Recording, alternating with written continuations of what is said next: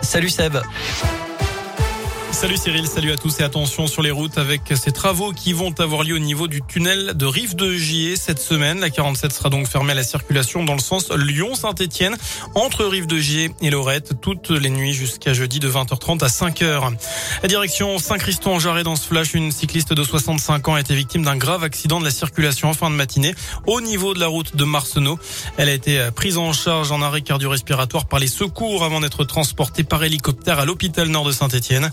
On ne connaît pas les circonstances de cet accident et si une voiture est en cause. Le retour des sables du Sahara. Pour la deuxième fois en moins de 15 jours, une pluie de poussière venue du désert africain est attendue en France en ce début de semaine. Probablement d'ici demain ou mercredi. Le point avec Julien Malaval, administrateur du site Météo 42.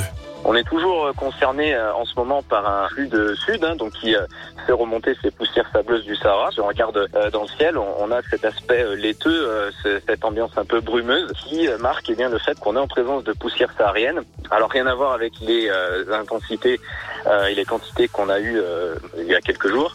Par contre, il faudra s'attendre avec le retour de la pluie en milieu de semaine à possiblement quelques dépôts encore au sol avant que le flux ne bascule au secteur nord et nous libère en quelque sorte de toutes ces poussières euh, qui nous concernaient ces derniers jours. Voilà, donc dommage hein, pour les automobilistes qui ont fait la queue dans les stations de lavage.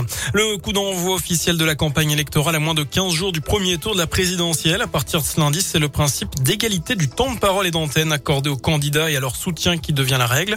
Les clips de campagne vont également être diffusés. Les tracts officiels des 12 candidats vont commencer à être envoyés par la poste et les affiches de campagne vont être installées sur les panneaux électoraux près des bureaux de vote. D'ailleurs, votre choix est-il fait pour le premier tour? C'est la question du jour sur radioscoop.com. Vous avez jusqu'à 19h pour répondre sur notre site internet. Dans le reste de l'actu, les nouvelles discussions entre Kiev et Moscou au point mort. L'Ukraine dit renoncer à tout couloir humanitaire à Mariupol par crainte de provocation russe. Entre 100 et 150 000 habitants seraient actuellement coincés dans cette grande ville du sud de l'Ukraine, assiégée depuis des semaines par l'armée de Vladimir Poutine. Hier, le président ukrainien s'est dit après accepter une neutralité de son pays, une des principales demandes de la Russie. Une rencontre avec Vladimir Poutine sera nécessaire une fois seulement que tous les sujets clés pour la Russie auront été tirés au clair. C'est ce qu'a rappelé le ministre des Affaires étrangères ce matin.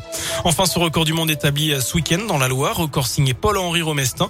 Ce trailer de Savigneux s'est lancé un défi impressionnant ce week-end dans un truc de débile, voilà comme il l'a lui-même décrit dans le progrès.